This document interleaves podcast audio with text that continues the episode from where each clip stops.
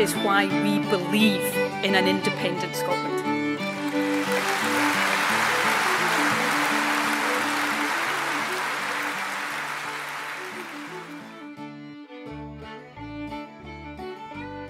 Hallo und herzlich willkommen zur zehnten Folge von Mein Schottland, dem Podcast über Highlands und Islands. Mein Name ist Henning Rohlab. Schön, dass ihr wieder dabei seid.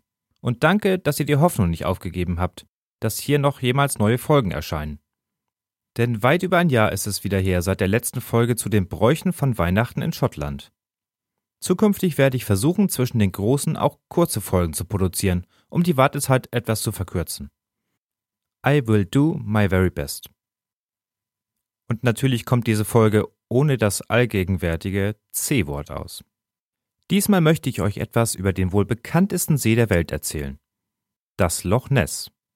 Ja, es heißt das Loch, aber der See. Ich werde euch etwas zur Lage und Entstehung, zur Geologie, zur Geschichte, zu Tieren und Sehenswürdigkeiten erzählen. Aber auch einige kuriose Fakten habe ich ausgegraben. Und natürlich, oder leider, kommt auch das angebliche Monster vor. Natürlich, weil man bei der Erwähnung des Sees nicht drumherum kommt. Und leider, weil ich selber nicht daran glaube, dass es wirklich ein Monster gibt. Nein, ich bin sogar davon überzeugt, dass die Wissenschaft jede Theorie für ein Monster widerlegt hat. Ebenfalls leider, weil dieses Monster mir die Recherche erheblich erschwert hat. Denn wer einmal in der Suchmaschine seiner Wahl Loch Ness eingibt, der bekommt zu 98 Prozent oder mehr Ergebnisse, die in irgendeiner Form mit dem sagenhaften Ungeheuer zu tun haben. Trotzdem habe ich aber wieder mehr herausgefunden, als ich bei dem dünnen Wikipedia-Artikel am Anfang der Recherche hätte ahnen können. Aber nun zum See an sich. Wer es noch nicht wusste, Loch ist das gälische Wort für einen Süßwassersee oder einen in das Land hineinragenden Meeresarm.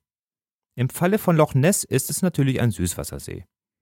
Dabei kommt Loch im irischen Gälisch, im schottischen Gälisch und im schottischen Dialekt Scots vor. Das Loch Ness liegt in den schottischen Highlands etwa 140 Kilometer nördlich von Glasgow und 40 Kilometer nördlich von Fort William. Nahe an seinem nördlichen Ende liegt Inverness mit fast 47.000 Einwohnern. Die Stadt ist das Verwaltungszentrum der Highlands und gleichzeitig auch das kulturelle Herz. Inverness liegt am Fluss Ness, logischerweise, denn Inverness bedeutet übersetzt Mündung des Flusses Ness. Also die Mündung des Flusses Ness, welcher aus dem See Ness fließt. Ganz einfach, oder? Am südlichen Ende liegt Fort Augustus mit 625 Einwohnern, benannt nach William Augustus, dem Duke of Cumberland, der 1746 nach der Schlacht bei Culloden für seine außergewöhnliche Grausamkeit berüchtigt wurde. Eine enge Verbindung zum größten Trauma der schottischen Geschichte. Auf der Westseite verläuft parallel zum See mit der A82 auch eine der wichtigsten Verkehrsachsen der Highlands in Nord-Süd-Richtung, neben der A9 durch die Cairngorms. Loch Ness teilt die Highlands in etwa zwei Hälften entlang einer von Südwesten nach Nordosten verlaufenden Spalte im Gebirge der Highlands, dem Great Glen, dem großen Tal. Seine Länge beträgt 36 Kilometer, seine größte Breite beträgt 2,7 Kilometer und er ist an seiner tiefsten Stelle stattliche 226 Meter tief. Und auch im Durchschnitt noch ist er 130 Meter tief. Mit seinen 56 Quadratkilometern Fläche ist es aber nur das zweitgrößte Loch Schottlands, etwa so groß wie der Starnberger See, nach dem nahen Loch Lomond mit 71 Quadratkilometern. Aufgrund seiner enormen Tiefe sichert er sich aber souverän Platz 1 als den vom Volumen her größten Süßwassersee des Vereinigten Königreiches also England, Schottland, Wales und der Region Nordirland mit 7,5 Kubikkilometern. An mancher Stelle ist es nur 15 Meter vom Ufer entfernt schon satte 150 Meter tief. Tiefer ist allerdings das Loch Morra, ein Salzwasserloch in der Nähe von Malek mit satten 310 Meter Tiefe. Gespeist wird Loch Ness durch die diversen kleinen Flüsse und Bäche der umliegenden Hügel und Berge. Die wichtigsten davon sind die Flüsse Morriston, Enric, Foyer, Coity und Tarf. Der größte Zufluss ist der River Euch, der vom gleichnamigen Loch Euch in das Loch Ness abfließt. Durch seine hohe durchschnittliche Tiefe und die große Wassermenge ist die Temperatur über das ganze Jahr konstant bei etwa 5,5 Grad Celsius. Nur an der Oberfläche und am flachen Ufer wird er durch Sonneneinstrahlung eventuell etwas wärmer. Für die Tierwelt ist das sehr angenehm, aber dazu später mehr. Wie schon erwähnt, fließt das Loch Ness als River Ness bei Inverness in den Moray Firth und dann in die Nordsee ab. Richtige natürliche Inseln gibt es im See nicht. Lediglich im Bereich der Mündung des Vorjahr hat sich etwas mehr Sediment angesammelt, welches über die Oberfläche ragt. Im Südwesten des Sees gibt es außerdem eine kleine künstliche Insel namens Cherry Island. Es handelt sich um eine von Menschen in der Bronzezeit künstlich angelegte Insel, einen Crannock. Manche davon waren nur Hütten auf Pfählen. Bei anderen bauten Menschen eine Umrandung aus Baumstämmen oder Steinen, die sie mit Sand, Stein und Erde auffüllten. Darauf standen dann ihre Hütten. Auf Sherry Island stand im Mittelalter sogar eine kleine steinerne Burg. Selten hatten diese künstlichen Inseln aber mehr als 20 Meter Durchmesser. Falls ihr also heute an einem schottischen Loch eine sehr kleine, flache, felsenlose Insel mit ein paar Bäumen seht, ist die Wahrscheinlichkeit hoch, dass es sich um ein solches Crannock handelt. Von vielen ist aber nichts mehr zu sehen, denn im Verlauf der Bauarbeiten für den Caledonian Canal wurde der gesamte See aufgestaut und der Wasserstand um drei Meter angehoben. Und so stehen auf den Resten von Cherry Island heute nur noch ein paar Bäume. Eine weitere Insel namens Dog Island verschwand dadurch komplett im Wasser. Aber wie ist dieser See eigentlich entstanden? Dazu müssen wir uns rund 540 Millionen Jahre in der Zeit zurückversetzen. Zu dieser Zeit, dem Kambrium, gab es noch nicht mal die Landmasse Schottlands. An der heutigen Stelle erstreckte sich ein Urozean, in dem es vor Leben nur so wimmelte. Quallen schwammen umher, und auf dem Meeresgrund lebten Würmer und erste Raubtiere wie die Trilobiten, Gliederfüßer, die ich optisch mit großen Kellerasseln vergleichen würde. Auch wenn der Vergleich wissenschaftlich sicher falsch ist. Die Landmasse Schottlands lag damals auf Höhe des Äquators und bestand aus den noch getrennten Teilen Avalonia, Baltica und Laurentia. Vor 425 Millionen Jahren kollidierten dann Baltica, etwa das heutige Skandinavien, und Laurentia, etwa Nordamerika, zum ersten Urgebirge Europas, den Kaledoniden. Es war höher als der heutige Himalaya. Mit dieser sogenannten kaledonischen Orogenese entstanden neben Schottland die Orkneys, die Shetlands, Westspitzbergen, weitere Teile der britischen Inseln und auch die Appalachen in Nordamerika. Mitten im See verläuft heute noch die Grenze zwischen den beiden Platten. Es handelte sich um eine Subduktionszone, das heißt eine Platte wurde unter die andere gedrückt. Dabei falteten sich die Berge auf. Dies geschah natürlich mit unfassbar vielen Erdbeben, in denen sich die aufgestaute Energie wieder lösen konnte. Über Jahrmillionen rutschten die beiden Platten so nach und nach entlang der Grenze fast 200 Kilometer aneinander vorbei. Und wegen dieser Grenze zieht sich das gesamte Great Glen schnurgerade von Südwesten nach Nordosten. Und übrigens, auch heute noch gibt es minimale Erdbeben um das Great Glen. Zwar kaum merkbar, aber trotzdem hat man beim Bau der Cassock Bridge der großen Schrägseilbrücke bei Inverness über den Burley Firth, Schwingungsdämpfer im Fundament eingebaut. Über die nächsten hunderte Millionen von Jahren bewegten sich die Landmassen langsam an ihre heutige Stelle, wo sie vor etwa 5,3 bis 2,6 Millionen Jahren ankamen. Dann begann eine weitere prägende Zeitspanne, das Pleistozän. Während der Zeit von vor 2,6 Millionen bis vor 11.800 Jahren wechselten sich Warm- und Kaltzeiten ab. Das Erdklima kühlte sich teilweise massiv ab und gigantische Eismassen breiteten sich von den Polen her in Richtung Äquator aus. Teilweise war Schottland von über 1000 Meter hohen Gletschern bedeckt. Diese Gletscher glitten über die hohen Berge und Täler und rieben ihre Gipfel, Ecken und Kanten nach und nach ab. Während der Warmzeiten bildeten sich dann große Schmelzwasserseen, die durch Gletscher erst hoch aufgestaut wurden, aber irgendwann dem Wasserdruck nicht mehr standhalten konnten und dann als gewaltige Flutwellen durch die Täler rauschten und mit ihnen dann auch Geröll und Sand. Die Linien dieser verschiedenen Wasserstände kann man heute noch im Glen Roy sehen. Ebenfalls während der Warmzeiten trugen natürlich Regen, Frost, Sonne und Wind ihren Teil dazu bei, Schottland so zu formen, wie wir es heute kennen. Nachdem die Gletscher verschwunden waren, lastete dann auch ihr gigantisches Gewicht nicht mehr auf dem Land, so dass es sich fast 13 Meter anhob und den See vom Meer abschnitt. Das ist auch der Grund dafür, dass keine großen Reptilien, Amphibien und Wirbellose im See überlebt haben und heute für Schlagzeilen sorgen können. Aber mehr zum Monster von Loch Ness gleich. Und so blieb nach dem Ende der letzten Eiszeit vor 11.800 Jahren ein langes, schmales Tal über, das sich mit Regenwasser füllte und das wir heute als Loch Ness kennen. Und dieses lange, schmale und tiefe Loch besticht durch sein kaltes, aber trübes Wasser. Trübe ist es wegen der Schwebstoffe aus den Wäldern und Mooren rund um den See. Obwohl es von Zuflüssen aus den umliegenden Bergen gespeist wird, ist das Wasser sehr nährstoffarm, oligotroph. Es leben deshalb wenig Algen darin, was ihm Trinkwasserqualität verleiht. Außerdem ist Loch Ness eines der fischreichsten Gewässer Großbritanniens. Es gibt zehn heimische Fischarten, darunter Aal, Hecht, Stör, Stichling, Meerforelle und Seesaibling. Außerdem laichen im Herbst Lachse im See. 1982 wurden in etwa 220 Metern Tiefe drei stattliche Exemplare gefangen, was einen Tiefenrekord im britischen Süßwasserseen darstellt. Die Ansiedlung fremder Arten wie etwa Flussbarsch und Rotauge wurden immer wieder versucht, führten jedoch zu unterschiedlichen Ergebnissen. Als Raubtiere können den Fischen wenige Otter und auch der Fischadler gefährlich werden, aber beide sind sehr selten zu beobachten. Außerdem gibt es Kormorane und Reiher, daneben noch Enten und weitere einheimische Vögel wie Fasane, Buntspechte oder Waldkreuze. Und an Land lebt natürlich Rotwild, Siegerhirsche und die üblichen Waldbewohner Schottlands. Um den See herum gibt es auch noch kleine Flecken des ursprünglichen kaledonischen Waldes mit Baumarten wie Eiche, schottischer Kiefer, Haselnuss und Birke. Über den kaledonischen Wald sprach ich ausführlich schon in Folge 6. Aber jetzt ein paar Worte rund um die Nutzung des Sees und ein paar Fakten und Kuriositäten.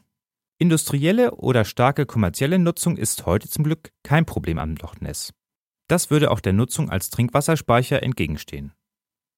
Bis 1967 gab es bei Fort Augustus allerdings eine Aluminiumschmelze, die mit Strom, erzeugt durch ein Pumpspeicherkraftwerk am Fluss Feuer, betrieben wurde. Ein erstes Wasserkraftwerk wurde bereits 1896 errichtet. Rohstoffe und fertige Produkte wurden mit einer Eisenbahn die heute nicht mehr fährt, und per Schiff transportiert. Seit der Schließung des Aluminiumwerkes wird die erzeugte Energie in das örtliche Stromnetz eingespeist. Als unteres Becken für das Kraftwerk dient dabei Loch Ness. Direkt am See steht auch das Kraftwerksgebäude. Als Speicherbecken dient das oberhalb gelegene aufgestaute Loch Moor. Bei wenig Bedarf an Strom im Netz wird das Wasser durch unterirdische Tunnel nach oben gepumpt und bei Bedarf wieder über die zwei Turbinen im Loch Ness fließen gelassen. Bei voller Leistung stürzen 200 Kubikmeter Wasser pro Sekunde in die Turbinen und erzeugen 300 Megawatt Strom.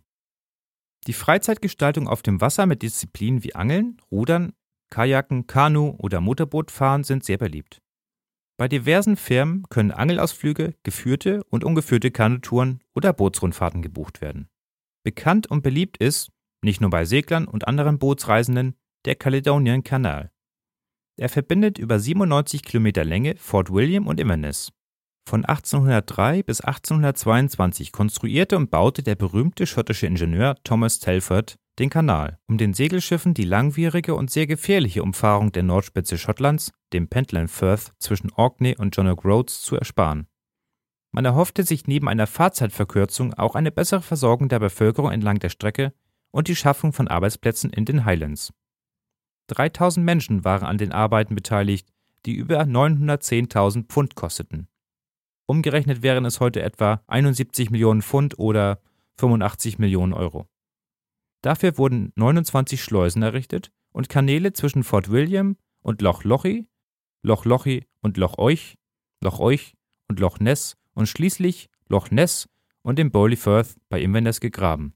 Doch schon bei der Eröffnung 1822 zwölf Jahre später als geplant, hatte der Kanal seine erhoffte Funktion schon teilweise wieder verloren. Denn in der Zwischenzeit hatte man die ersten Dampfschiffe mit Metallrumpf entwickelt, die jetzt nicht mehr von der Windrichtung abhängig waren und auch in rauer See besser steuern konnten.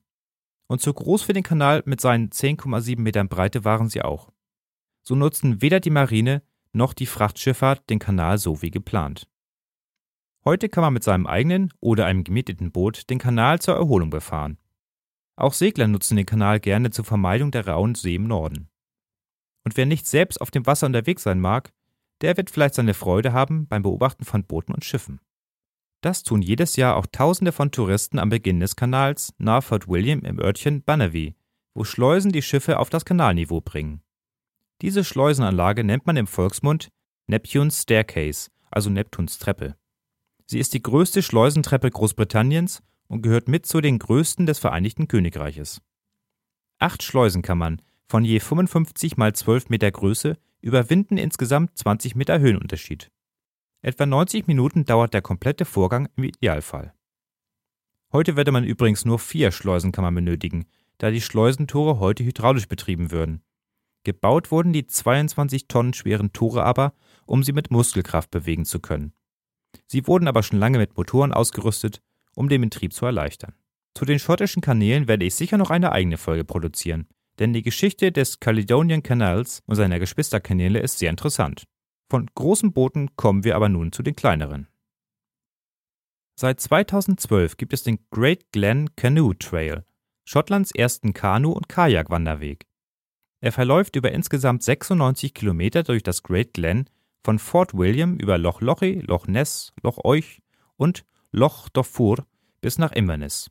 Dabei müssen bis zu 29 Schleusen an Land umgangen werden, denn Schleusen sind zu gefährlich für kleine Boote. Erfahrene Kanuten und Kajaker können zwischen den beiden großen Seen aber auch die natürlichen Flussläufe der Flüsse Euch und Lochi befahren. Für umgerechnet etwa 750.000 Euro wurde die passende Infrastruktur wie Anlegestellen, Campingstellen und Toiletten geschaffen. Als durchschnittliche Reisezeit werden drei bis fünf Tage angegeben. Schwimmen im See scheidet aufgrund der Wassertemperaturen für die meisten Menschen aus. Bis auf ein sehr kurzes Bad vielleicht. Für längeres ist ein Neoprenanzug dringend zu empfehlen, denn die maximale Überlebenszeit in 6 bis 12 Grad kaltem Wasser beträgt in etwa nur zwei Stunden. Und das auch nur, wenn man bis dahin bei Bewusstsein bleibt. Einige wenige haben es natürlich trotzdem gewagt und manche dabei gleich Rekorde aufgestellt. Die erste Aufzeichnung über einen Schwimmer im See datiert zur Zeit des St. Columba. Im Jahr 565 soll der Missionar am Loch Ness gewesen und dabei Zeuge eines Mannes, der durch den Fluss Ness schwimmen wollte, geworden sein. Angeblich wurde der Mann von einem Ungeheuer gebissen, woraufhin sich ein weiterer Mutiger in den Fluss warf und nur durch die heilige Kraft des Columba das vermeintliche Monster vertrieben und der Unglückliche gerettet werden konnte. 1966 durchschwamm die Britin Brenda Sherritt als erste offiziell registrierte Person den See in 31 Stunden und 27 Minuten. Und das im zarten Alter von 17 Jahren. Laut Aufzeichnung wurde sie sogar während des Schwimmens im See 18 Jahre. Verrückt. Alina Warren war dann der erste Mensch, der das gesamte Great Glen durchschwamm. 2012 absolvierte sie alle drei Seen und die Flüsse dazwischen mit 117 Kilometer Gesamtstrecke. Heute bietet eine Firma sogar begleitetes Schwimmen durch den See an. Nach einem Vorschwimmen und Vorlage eines Gesundheitszeugnisses hat man die Möglichkeit, von Fort Augustus am südlichen Ende des Sees bis an das Nordufer zu schwimmen. Immer begleitet von einem kleinen Boot. Die durchschnittliche Schwimmzeit beträgt laut Firma iPowerboat 11 bis 12 Stunden. Ein Spaß wohl nur für besonders abgehärtete Schwimmer. Für die einfache Strecke werden dabei satte 2000 Pfund Gebühr fällig. 2016 durchschwamm eine 48-Jährige den See nur im Badeanzug. Sie benötigte 18 Stunden und 22 Minuten von Vordergastes bis nach Loch End. Ihre Begleiter auf dem Boot sagten, dass ihre Haut unterwegs blau vor Kälte wurde. Sie hat es aber ohne Schäden überstanden. 2005 fand dann ein Loch Ness Triathlon statt, bei dem die Teilnehmerinnen natürlich auch im See schwimmen mussten. Dabei wurden sie vom Veranstalter für eine Million Pfund Versicherungssumme pro Person gegen Bisse des Loch Ness Monsters versichert. Kein Scherz. Am 5. Juli 2020 wird der Monster Triathlon Across the UK am Loch Ness beginnen. Die Teilnehmerinnen werden zuerst 5 Kilometer im See schwimmen und dann mit dem Rad nach Fort William fahren. Die nächsten sechs Tage wird weiter über Glasgow, Carlisle, Haddock, Kidderminster bis nach Windsor bei London geradelt. Die finale Etappe ist dann ein 50-Kilometer-Lauf von Windsor bis nach London. 1055 Kilometer werden alle Finalistinnen dann hinter sich gebracht haben, bei Großbritanniens härtestem Triathlon. Der britische Rennfahrer John Cobb starb 1952 auf dem Loch Ness bei dem Versuch, einen Geschwindigkeitsweltrekord auf dem Wasser aufzustellen. Sein Bolt Crusader war mit einem Turbinenantrieb ausgestattet. Jedoch kam es bei der Fahrt bei 320 km/h zu einer Turbulenz im Wasser, aufgrund der das Boot sofort zerstört und Cobb getötet wurde. Heute steht am Ufer ein Gedenkstein zur Erinnerung an ihn.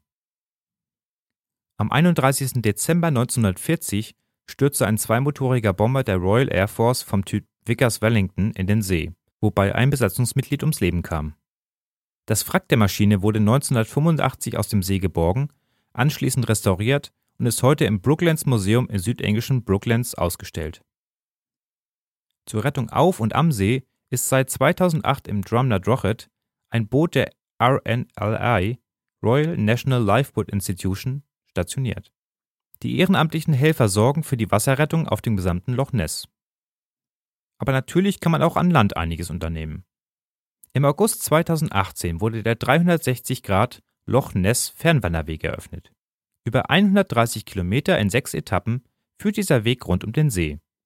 Entweder kann man ihn zu Fuß oder mit dem Rad absolvieren. Ein weiterer Fern- und Radwanderweg ist der Great Glen Way. Er beginnt in Fort William und endet nach 127 Kilometern in Inverness. Anfangs verläuft er parallel und nahe zum Kaledonischen Kanal, später weicht er jedoch etwas vom Loch Ness zurück sodass man ihn nur teilweise zu sehen bekommt. Von 50 Metern über Meereshöhe steigt der Weg bis kurz vor über 400 Meter die Berge hinauf. Es sind also einige Höhenmeter zu überwinden. Als Reisedauer werden fünf bis sechs Tage zu Fuß angegeben, auf dem Rad dementsprechend natürlich weniger. Eine der ikonischen Burgruinen, die auf vielen Reiseführern oder Blogs zu sehen ist, ist Urquhart Castle. Sie liegt nahe Drumna Drochet, leicht erhöht auf einer Halbinsel direkt am See. Erste Spuren einer Siedlung gab es wohl schon im 6. Jahrhundert, aber die erste richtige Festung wurde erst nach 1230 errichtet. Ab 1395 erreichte sie wohl ihren größten Ausbau. 1692, drei Jahre nach dem ersten Jakobitenaufstand, wurde sie endgültig verlassen und verfiel über die Jahrhunderte immer mehr. Natürlich auch, weil Menschen sie plünderten, um ihr eigenes Heim zu erbauen. Heute gehört die Ruine Historic Scotland und ist einer der muss man gesehen haben Orte auf einer Schottlandreise. Dementsprechend voll kann es bei gutem Wetter auch werden. Es gibt einen großen Parkplatz für Busse und Autos und ein Besucherzentrum mit Kino, Café und Souvenirverkauf. Ich muss leider zugeben, dass ich bisher noch nicht dort war. Bei der ersten Reise 2012 fuhren wir daran vorbei, keine Ahnung warum. Ich glaube, es war einfach zu voll. Und bei den nächsten Reisen führte mich mein Weg nicht dorthin. Es steht aber definitiv weiter auf der Liste kommen wir endlich zur Legende des Monsters von Loch Ness. Über Jahrhunderte gab es immer wieder verschiedene Sichtungen, aber bisher keinen wissenschaftlich belegbaren Beweis, dass wirklich etwas derartiges im See lebt. Die erste Schilderung des Monsters datiert von der erwähnten Rettung des Schwimmers zur Zeit St. Columbas von 565 nach Christus. 1527 will ein Duncan Campbell am Ufer des Loches ein Ungeheuer gesehen haben, und einer alten Chronik zufolge stieg im 16. Jahrhundert ein riesiges Tier aus dem Wasser und erschlug an Land drei Männer. Klingt alles natürlich absolut glaubwürdig. 1838 kam sogar Charles Darwin nach Schottland, nach Glenroy, um Forschung zum Monster zu betreiben. Dann war aber erstmal Ruhe, denn erst 1872 und 1903 gab es weitere Sichtungen. Richtig öffentlich erwähnt wird ein Monster erst am 2. Mai 1933 als regionale Zeitung erstmals von der Sichtung eines Ungeheuers berichteten. Aldi McKay und ihr Mann John hätten angeblich am 15. April auf einer Autofahrt am See eine riesige, einem Wal ähnliche Kreatur im Wasser gesehen. Ein Redakteur des Inverness Courier nannte dieses unbekannte Tier in seinem Artikel Monster und löste damit einen Mediensturm aus. Über die Jahrzehnte gab es nun immer wieder mal Sichtungen und, aufgrund der Technik später auch Fotografien und Filme, die das vermeintliche Monster zeigen sollten. Das erste Foto einer Sichtung machte am 12. November 1933 Hugh Gray in der Nähe von Foyer. Es war sehr unscharf und Betrachter identifizierten das angebliche Monster höchstwahrscheinlich als den Labrador von Gray, der im Wasser sein Stöckchen holte. Andere meinten auch einen Otter oder einen Schwan zu erkennen. Abzüge der Aufnahme gingen verloren, tauchten 1963 aber wieder auf und diese zeigten klar einen Otter im Wasser. Am 5. Januar 1934 behauptete der Motorradfahrer Arthur Grant in der Nähe von Abrickan am nordöstlichen Teil des Lochs um 1 Uhr nachts beinahe eine Kreatur auf der Straße gerammt zu haben. Sie flüchtete bei seinem Erscheinen aber ins Wasser. Er beschrieb sie als mit einem kleinen Kopf auf einem langen Hals und skizzierte sie ebenso mit gedrungenem Körperbau, langem Schwanz und vier Beinen oder Flossen.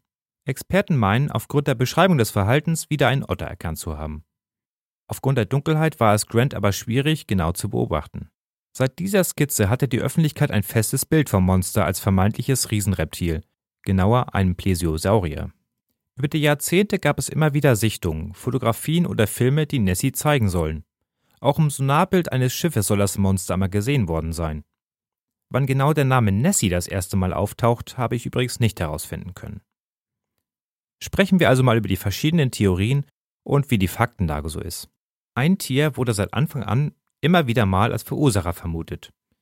Plesiosaurier als Überlebende der aus der Zeit der Dinosaurier von vor 66 Millionen Jahren sollen im Tal einen Rückzugsort gefunden und bei der Entstehung von Loch Ness im See verblieben sein. Experten bringen gegen diese Theorie eines Plesiosauriers folgende Argumente an. Plesiosaurier waren vermutlich Kaltblüter, die warme Gewässer brauchten. Wie wir wissen ist und war der See viel zu kalt für sie. Falls sie Warmblüter gewesen wären, hätte der See trotz seiner Größe nicht genug Nahrung geboten. Denn natürlich müsste sich eine gewisse Population im See über Millionen Jahre vermehrt und am Leben erhalten haben. Man denkt aber immer nur an ein einsames Nessie. Der Knochenbau eines Plesiosauriers hätte es ihm nicht ermöglicht, wie so oft dargestellt, den Kopf aus dem Wasser zu heben. Die Tiere lebten komplett unter Wasser. Loch Ness ist auch erst 10.000 Jahre alt, vorher war es ja in der letzten Eiszeit komplett durchgefroren. Und als letzten Punkt, wenn mehrere Saurier heute noch im See leben würden, müsste man sie einfach viel häufiger sehen, denn sie waren Lungenatmer und mussten mehrmals am Tag zum Luftholen auftauchen. Damit ist die leider spannendste Theorie praktisch wissenschaftlich widerlegt. Aber bleiben wir doch kurz im Reich der Tiere.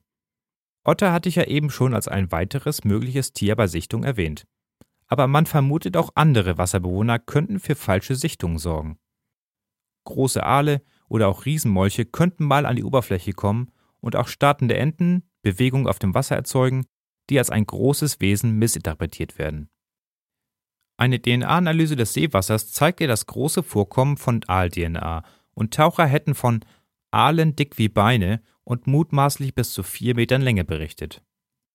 Der Angler Jeremy Wade, bekannt aus der D-Max-Reihe Flussmonster, war 2013 auch mal am Loch Ness und kam zu der Meinung, dass es sich bei Nessie um einen Grönlandhai handeln könnte. Diese Haiart kommt vor Kanada, Grönland, Island und Norwegen vor, wird bis zu sechs Meter lang und hat dunkle Haut mit einer kleinen Rückenflosse. Diese Theorie wird von einem Biologen so weit gestützt, dass die Haie auch im Süßwasser überleben könnten und ausreichend Futter finden würden. Ein etwas exotisches Tier ist der Elefant. Ein Elefant im Loch Ness? Das klingt nun fast noch unglaubwürdiger als ein Monster oder Gasaurier. Aber 1979 behaupteten der Biologe Dennis Power und der Geograf Donald Johnson, dass ein bekanntes Foto aus dem Jahr 1934 einen Elefanten im Wasser schwimmen zeigt. Allerdings nicht im Loch Ness. Man hätte einfach behauptet, dass die Aufnahme vom See stammt. 2006 vermutete der Paläontologe Neil Clark, dass es wirklich ein Elefant gewesen sein könnte. Und zwar einer, der von einem Wanderzirkus im See baden gelassen sein könnte. Neben Tieren gibt es auch diverse Gegenstände, optische und physikalische Phänomene, die Ursache für falsche Wahrnehmung sein könnten. Da wären einmal Baumstämme oder Äste. Natürlich könnten Äste oder Bäume mal in den See fallen und herumtreiben. Bei Nebel oder Gegenlicht könnte das schon aussehen wie ein unbekanntes Wesen. 1982 schrieb der bekannte Wissenschaftler Maurice Burton mehrere wissenschaftliche Artikel für die Zeitschrift New Science, in der er die These aufstellt, dass verrottende Teile von schottischen Kiefern Gründe für Sichtungen sein könnten. Bäume oder Baumteile, die auf dem Grund des Sees liegen, verrotten dort langsam. Durch den hohen Anteil an Harz im Holz kann entstehendes Gas aber nicht entweichen und es baut sich ein gewisser Druck auf. Reißt diese Harzschicht irgendwann auf, kann das Gas entweichen und das Holz durch das Wasser oder gar bis an die Oberfläche treiben und wild herumwirbeln lassen, was sich dem Betrachter natürlich nicht sofort erschließen würde. Etwas mit Gas zu tun hat auch die Theorie von Luigi Picardi, der vermutet, dass frühe Berichte über lautes Grollen des Monsters darauf hindeuten, dass aufsteigendes seismisches Gas aus der Great Glen Fault für brodelndes Wasser und Geräusche verantwortlich ist. Und das vielleicht in Verbindung mit kleinen Erdbeben. Auch wenn es keine starke seismische Aktivität mehr im Loch Ness gibt. Das Wasser des Sees selbst in Verbindung mit Wetter und den umgebenden Bergen kann auch das Auge verwirren. Wind kann dem Wasser ein unruhiges, mattes Aussehen verleihen dazwischen aber ruhige, dunkle Stellen haben. Durch Reflexion der Berge oder auch atmosphärische Brechung des Lichtes können Objekte oder Tiere im See optisch verzerrt wahrgenommen werden. Dies zeigte der amerikanische Ingenieur Waldemar H. Lane 1979. Für ein weiteres physikalisches Phänomen ist Loch Ness ebenfalls sehr geeignet. Es geht um sogenannte stehende Wellen oder Seichen. Damit werden Wellen bezeichnet, die an Seeufern, Hafenbecken oder in Buchten reflektiert werden und sich beim Auftreffen auf andere Wellen mit ihnen überlagern und zusammen in einem bestimmten Abstand eine höhere Welle bilden. Dies kommt zum Beispiel vor, wenn der Wind das Wasser des ganzen Sees leicht in eine Richtung geweht hat. Beim Zurückschwappen des Wassers bilden sich dann gelegentlich solche Seichen. Es gibt sogar eine bestimmbare Frequenz für Loch Ness, 31,5 Minuten. Das heißt aber nicht, dass alle 31,5 Minuten eine solche Welle zu sehen ist, sondern der Abstand zwischen solchen Wellen, genauer den Wellenbergen, 31,5 Minuten beträgt. Dieser Berg muss mit einem anderen Wellenberg exakt zusammentreffen, um eine stehende Welle zu bilden. Ich hoffe, ich habe das jetzt korrekt beschrieben, denn ja, wer es besser weiß, der mag mich gerne korrigieren. Wenn ihr den Wikipedia-Eintrag über Seichen aufruft, gibt es dort zwei kleine Bilder mit Seichen aus Le Bloch Ness. Die Seeoberfläche ist grau und matt, aber zwei dunkle Linien sind darauf zu sehen. Diese könnte man mit Fantasie leicht für das Ungeheuer halten. Eine weitere Quelle für Wellen sind die Gezeiten der Nordsee. Und das, wo doch kein Nordseewasser in den See gelangen kann. Es gibt keine physische Verbindung vom Meer zum See, außer natürlich der Abfluss des Sees Ness in die Nordsee. Wie kann das also sein? Geoforscher und der Wissenschaftler David Pook haben gemessen, dass die Last des Wassers bei Flut Schottlands Boden minimal absinken lässt. Wenn vollständig Ebbe ist, erhebt sich das Land dann wieder. Der gemessene Höhenunterschied zwischen Ebbe und Flut beträgt allerdings nur 1,5 mm. Aber dieser Unterschied reicht aus, um die Landmasse minimal zu bewegen. Die Forscher beschreiben im Journal of Geophysical Research, dass sich deshalb auch der Seegrund von Loch Ness periodisch hebt und senkt und das Wasser sich, so wie die Luftblase in einer Wasserwaage, leicht aufschaukelt. Über die Jahrzehnte gab es natürlich auch einige Fälschungen. Die bekannteste davon möchte ich nicht unerwähnt lassen. Das wohl beste und bekannteste Foto von Nessie wurde am 21. April 1934 in der Londoner Daily Mail veröffentlicht. Es wurde angeblich vom Londoner Arzt Dr. Robert Kenneth Wilson gemacht und an die Zeitung gegeben. Die unscharfe, schwarz-weiße Aufnahme zeigt ein Tier, welches seinen langen Hals aus dem Wasser reckt und dessen Körper nur knapp über die Wasseroberfläche ragt. So richtig gut zu erkennen ist das Wesen aber natürlich nicht. Es ist aber bis heute das ikonische Bild von Nessie. Ende 1933 wurde der Schauspieler, Filmproduzent und Großwildjäger Marmaduke Wetherell von der Daily Mail beauftragt, zum Monster von Loch Ness zu recherchieren. Er reiste also nach Schottland und mietete sich ein Motorboot zusammen mit dem Fotografen Gustave Bolly und dem Journalisten F.W. Memory. Gemeinsam suchten sie den See nach dem Monster ab.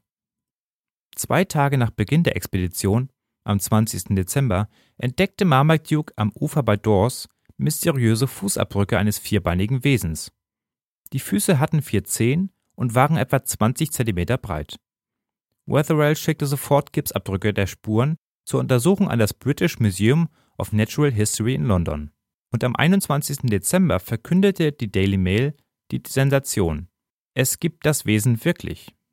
Kurz danach, am 4. Januar 1934, fanden die Experten des Museums in London heraus, dass es sich bei den Fußspuren nicht um die eines Sauriers oder Monsters handelten, sondern um die Abdrücke eines jungen Flusspferdes. Die Fälschung war entlarvt. Wetherell hatte den Abdruck selbst erzeugt, mit einem Flusspferdfuß, der auf einer Safari erbeutet worden war und jetzt als Schirmständer diente. Zu dem Foto kam es im April 1934. Wetherell beauftragte seinen Stiefsohn Christian Sperling, ein kleines Monster mit einem Spielzeug-U-Boot als Untersatz zu bauen. Kopf und Hals der Figur wurden aus Plastik modelliert. Wetherell und sein Sohn Ian fuhren zum Loch Ness, setzten das Modell ins Wasser und fotografierten es.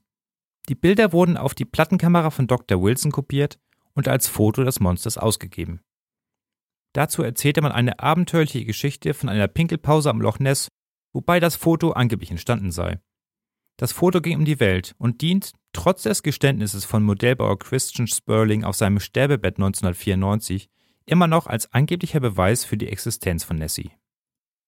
An welche der Theorien man nun glaubt oder nicht. Fakt ist, dass der Mythos um Loch Ness eine Vielzahl an Touristen anlockt und damit jede Menge Geld in die Highlands bringt.